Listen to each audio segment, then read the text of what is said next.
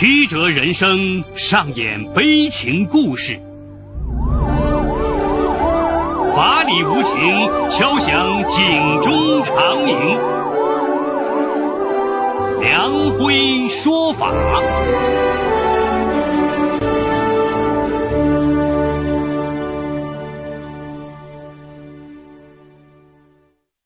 梁辉说法由上海故事广播与现代家庭杂志社联合播出。好故事，好声音。听众朋友，大家好，我是梁辉，欢迎收听梁辉说法。今天我要给大家讲这么个故事，叫嫁进豪门却搞不定保姆。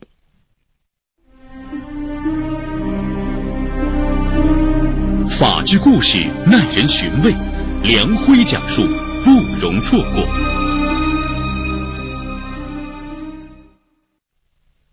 二零零九年九月十八号，嫁入豪门的苏黎红，在厦门妇幼保健院生下了一个重达六斤三两的胖小子，取名洋洋。时年二十五岁的苏黎红出生于福建省漳平县一个普通农民家庭。二零零三年以优异成绩考进厦门大学。二零零七年七月大学毕业。应聘在一家国际贸易公司做业务。二零零八年五月，工作还不到一年的他，便与大学同学李小木结婚。与苏黎红同年的李小木是典型的富二代。一九八四年，厦门刚开放不久，他的父亲李建南便与新婚不久的妻子曹爱华一起从南安老家来到厦门经商。从事油漆、涂料等建材产品的经营销售。经过多年打拼，成为资产上亿的富豪。李小木是李建南的独子。一开始，夫妻俩对儿子选中家境普通的苏黎红做媳妇儿颇为不满，但拗不过儿子，也只好勉强同意了他们的婚事。嫁入豪门后，苏丽红在曹爱华的要求下辞去了工作。婆婆要求她在家好好调养身体，争取早日为李家延续香火。虽然对婆婆把自己当传宗接代的工具很不满，但婆婆下旨，苏丽红不敢违抗。二零零八年十一月底，苏丽红如愿怀孕。曹爱华脸上这才渐渐的有了笑容，他交代家中的保姆张美英：“张嫂，小木是你一手带大的，黎红和肚子里的孩子都交给你了。”怀孕期间，苏黎红的饮食起居全由保姆张美英全权负责。豪门媳妇儿不好当。苏丽红每天如履薄冰，战战兢兢。她知道婆婆尤其看重保姆张美英，虽然张美英对她不客气，说话也不太中听，可她只能强忍心中的不快。刚嫁进来时，苏丽红发现公公婆婆虽说在生意场上威风八面，但回到家中对保姆张美英总会让着三分。对她也几乎是言听计从。开始，苏黎红很是不解，后来从丈夫李小木的口中了解到了事情的大概。张美英是李建南舅妈一位远房亲戚，家在南安农村。婚后，张美英生有一双儿女。由于丈夫既懒惰又爱喝酒。为了两个孩子读书，她只好出来做保姆。张美英在一九八三年就来到了这个家里，照看怀孕在身的曹爱华。带过两个孩子的张美英能吃苦又爱干净，很得曹爱华的欢心。当初李建南夫妻俩事业刚起步，刚做完月子的曹爱华就要帮着丈夫打理生意。照顾儿子李小木的事情就全交给了张美英。张美英没有辜负曹爱华，把李小木照顾的健健康康，让李建南夫妻俩特别放心。后来，张美英的两个小孩都先后结婚，丈夫又因病去世，张美英与儿媳性格合不来，每次回到南安老家，待不上三天就会与儿媳闹矛盾，总是提前返回厦门。此时虽说李小木也长大了，但李家的生意越做越大，家里更需要一个像张美英这样信得过的保姆。因此，曹爱华就让张美英留了下来。家里的大事小情都是张美英张罗，俨然是李家的大总管。就连丈夫李小木都对张美英敬重有加。了解到张美英的地位如此特殊。苏丽红有时候还刻意给张美英买一些衣服巴结张美英，可张美英一直对她不冷不热。苏丽红从医院出院，刚进家门，婆婆便发话：“丽红，接下来你把月子做好就行了，孩子的事儿你就交给张嫂照管。”苏丽红本以为给李家生下一个胖乎乎的儿子。自己在李家的地位也会扶摇直上，可他很快就发现自己想错了。从医院回来的那天起，照顾儿子的事情几乎都被保姆张美英包揽，儿子的一应事情都由她说了算，除了喂奶，她几乎什么都插不上手。每天儿子饿了，张美英就会抱着儿子过来吃奶，吃完之后就抱走了，就连晚上。儿子也是跟着张美英睡，免去了每天喂奶、照顾儿子的辛苦，苏丽红舒心的坐了一个月子。刚开始时，她还挺开心的，但日子一久，苏丽红就觉得有些不是滋味了。一天中午，儿子在婴儿床上哭了起来，苏丽红见张美英在拖地，早已断奶的苏丽红便赶紧给儿子冲奶粉。哪知他刚要把奶瓶往孩子的嘴里塞的时候，张美英不知什么时候出现了。她一把从苏黎红的手中夺过奶瓶，教训他：“你这样烫着孩子怎么办？你以为是你自己喂奶，抱起来就可以让孩子喝吗？”我刚刚喝了一口，温度刚刚好。苏黎红确实在喂孩子之前已经试了下奶粉的温度。奶粉冲好后。要在手腕上试温度，孩子的奶粉大人不要喝，万一把细菌传给孩子怎么办？以后这样的事情你不要插手，我会照顾好。苏黎红的反驳惹来了张美英好一通的数落，给自己的孩子喂奶竟然被一个保姆如此教训，让苏黎红心里很不是滋味本想再反驳。但想到张美英说的也对，他还是强忍着不快，转身进了房间。这次事件之后，张美英根本不让苏丽红插手孩子的事情，又见婆婆什么都站在张美英一边，苏丽红便索性什么也不管，任由张美英去操劳了。一眨眼，洋洋已经三岁了，本该是依恋妈妈的年龄。可渐渐长大的洋洋对苏黎红一点都不亲近，反而把张美英当做自己的妈妈一样。苏黎红感觉自己在这个家简直若有若无，甚至连保姆的地位都不如。德高望重的张嫂，苏丽红更多的是忍气吞声。她一个灰姑娘能嫁到这样的豪门，又有保姆帮着带孩子。她还有什么不满足的呢？但看着儿子对自己冷冰冰的态度，苏丽红很不是滋味。二零一二年八月，苏黎红的奶奶病危，母亲一再叮嘱她把洋洋带回去，说奶奶特别想在临终前见重孙子一面。因为苏丽红没有带孩子的经验，每次回娘家。婆婆都不让她带洋洋回娘家，说怕宝贝孙子生病，因此洋洋快四岁了都没有跟自己回去过。苏丽红连忙答应了母亲，可没想到洋洋怎么都不肯跟她回家，抱着张美英的大腿哭着不松手。最后婆婆同意让张美英陪着洋洋一起回，洋洋这才止住了哭泣，跟她回了娘家。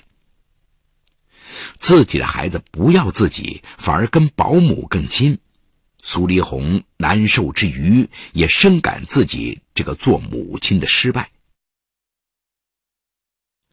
二零一三年三月底，苏丽红发现自己再次怀孕，这一次全家人都异常高兴，连一向对她冷淡的婆婆脸上也露出了笑脸，经常买一些燕窝、阿胶给她补身体。还对她嘘寒问暖、关怀备至的。想到要再次做妈妈，苏丽红心里也涌起了一份幸福的滋味。这一次，她打定主意要自己带大孩子了。想到就是因为自己不懂如何照顾孩子，才会让张美英将洋洋霸占在身边。这次刚一怀孕，苏丽红就买来大量的育儿书，开始学习育儿知识。为孩子出生做准备。转眼到了二零一四年一月，苏丽红又生了儿子，取名冰冰。李家上下欢天喜地，婆婆更是抱着小孙子乐得合不拢嘴。本以为张嫂要照顾洋洋，冰冰该由她来承担照顾的重任了。可当她提出自己要亲手带彬彬的时候，婆婆却乐呵呵地说道：“带孩子还是张嫂有经验，你看她把洋洋带得多好啊！彬彬还是交给张嫂带，我们才放心。”可当她提出洋洋也需要张嫂照顾的时候，婆婆却说：“洋洋已经上幼儿园了，家里会再请个保姆负责做家务。”这样，张美英就可以全心全意照顾冰冰了。曹爱华的信任让张美英更加肆无忌惮，无论是给孩子洗澡还是换尿布，每次苏丽红一伸手，张美英就强行将孩子从她手上抢过去，还不忘指责她：“笨手笨脚的，等下伤着孩子怎么办？”面对自家保姆的蛮横无理。苏丽红既气愤又深感无奈。二零一五年一月初的一天，苏丽红看到张美英在给冰冰喂辅食时，放在嘴边试温度。平时就对这个保姆夺权很有积怨的苏丽红，立即板着脸责怪张美英：“张嫂，你不是说孩子的食物大人不能碰吗？你这样会把口水都喂给孩子了，万一有传染病，不是传给孩子了吗？”我给李家带大两代人，他们都不嫌弃我，你却开始嫌弃我了。好，我走。张美英遭此斥责，异常生气，扔下手中的碗筷就要收拾行李。张美英发怒，很快惊动了在房间里午睡的曹爱华。明白了事情原委后，他赶紧冲出来，对苏丽红一通的怒斥：“你怎么那么不懂事？”张嫂帮你带小孩，你还在胡说八道！我告诉你，我们家有今天，张嫂有一半功劳。你要是再敢对张嫂指手画脚，你就搬出去。对苏丽红一顿责骂后，曹爱华又回头安抚张美英：“张嫂，她不懂事，你别跟她一般见识啊。”被婆婆一通责骂，苏丽红颇感委屈。她一回头，看见张美英向她露出了胜利的笑容，苏丽红心里百般不是滋味，只好躲进房间里抹泪。当天晚上，满腹委屈的苏丽红又向李小木诉苦，没想到丈夫并没有站到她一边。李小木劝她：“张嫂年纪也不小，过几年动不了，孩子不是照样回到我们身边吗？”你何苦跟一个保姆较劲呢？丈夫的劝解，苏丽红却并没有听进去，但丈夫那句“张嫂过几年动不了”的话，却触动了她的心思。如果张嫂真动不了，无法照看孩子，两个孩子不就回到了自己身边了吗？有了这一想法的苏丽红开始动起了心思。这一次较量占了上风后，每次因孩子的事发生争执，张美英总是以胜利者的姿态教训苏丽红：“我都带大了李家两代人了，你一个农村出来的丫头懂啥？”而婆婆都会站在张美英一边，这让苏丽红内心那份让张嫂不能动了的念头更为强烈。据苏丽红交代，她并不想让张美英死，她只是想让她动不了而已。二零一五年三月初，苏丽红通过网络购买了一克他。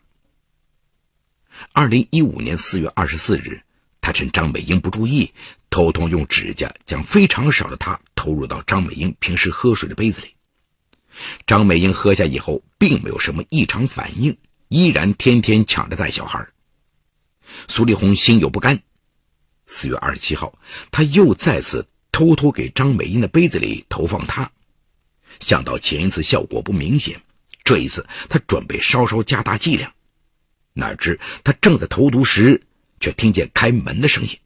是张美英带着儿子晒太阳回来了，苏丽红吓了一大跳，手一抖，手中的她一下子掉了一半进水杯里。怕张美英发现异常，他赶紧将剩余的她藏在口袋里，低头从张美英的房间里走了出来。苏丽红有点不安，怕出事的她本想找机会偷偷把水杯倒掉，可张美英带孩子回来口渴，一仰脖子把杯子中的水都喝掉了。当天晚上，张美英又呕又吐，身体开始抽搐。曹爱华赶紧叫来救护车，将她送到医院抢救，因毒发经抢救无效身亡。家中的保姆一直身体很好，怎么会突发疾病暴亡呢？百思不得其解的曹爱华和丈夫商量后，打了幺幺零报警。很快，医院从张美英的血液中检测出她的成分。与此同时，公安局也从其喝水的杯子中检测到了他的残留物。张美英是被人蓄意投毒中毒身亡。正在警方走访排查之际，苏丽红见张美英死亡，心理防线崩溃的她主动向警方投案自首，交代了投毒的事实。很快，警方在苏黎红的寝室里找到了剩余的他。得知儿媳居然是投毒的凶手，曹爱华简直不敢相信自己的眼睛。他无论如何没有想到，自己也无意充当了这背后的推手。要不是他一味阻止儿媳带孩子，儿媳又怎么如此糊涂？当苏丽红被民警从家中带走时，李小木痛悔不已。如果当初妻子向他倾诉的时候，他能够及时疏导，心爱的妻子又怎么会走向这条不归路？二零一五年六月二十号，厦门市思明检察院以犯投放危险物质罪，对苏黎红批准逮捕。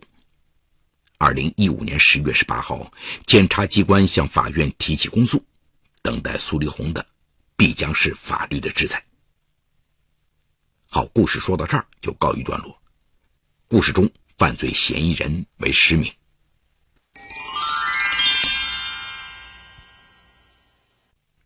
听完这个故事啊，不禁让人想到复旦投毒案。林森浩因生活琐事对黄洋心生不满，继而采用投毒的方法杀害了黄洋，最终以故意杀人罪被判处死刑。本案中，苏丽红因保姆张美英越位夺走了自己生母权利而心怀愤怒，偷偷将她投入到保姆张美英的杯子里，最终张美英中毒身亡。苏丽红因涉嫌投放危险物质罪被批准逮捕。为本案苏张二人扼腕叹息的同时，本案背后的人际关系处理。职业素养与情绪管理也值得我们深思。首先啊，马克思说过，人的本质是一切社会关系的总和。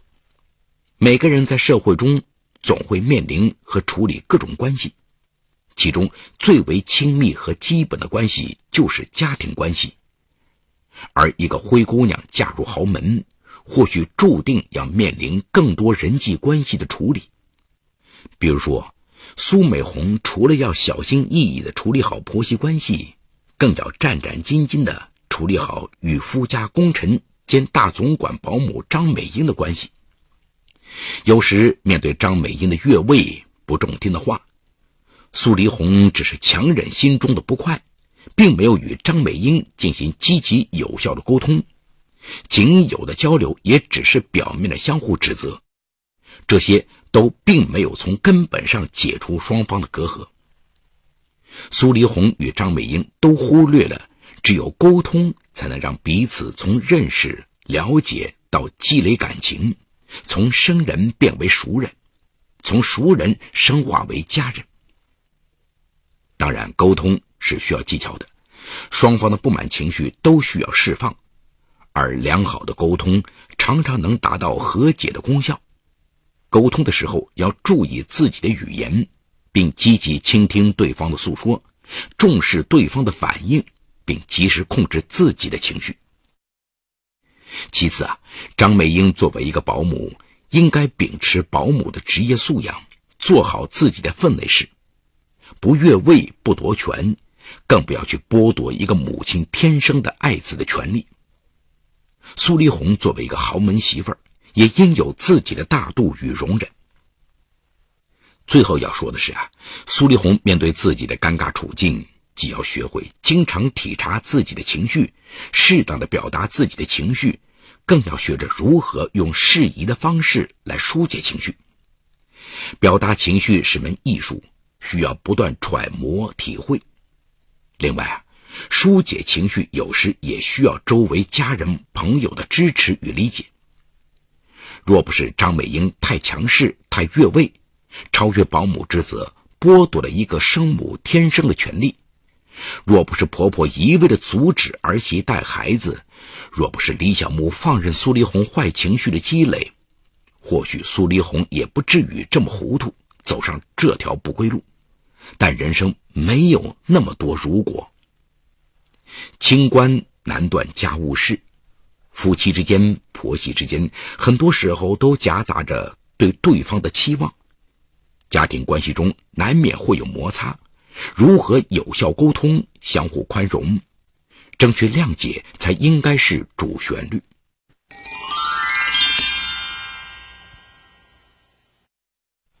好，感谢静安区人民检察院为本次节目提供的帮助。本次节目编辑主持梁辉，后期制作王文琪，监制赵杰、张建红。感谢您的收听，我们明天再见。说法解律，民法析理，关注民生百态，记录。法治进程。大家好，我是梁辉，欢迎收听梁辉说法节目。现在，请您发送“阿基米德”四个汉字到幺二幺幺四获取下载链接，并关注梁辉说法节目。我们将与你在线下进行零距离的互动，欢迎你们的加入。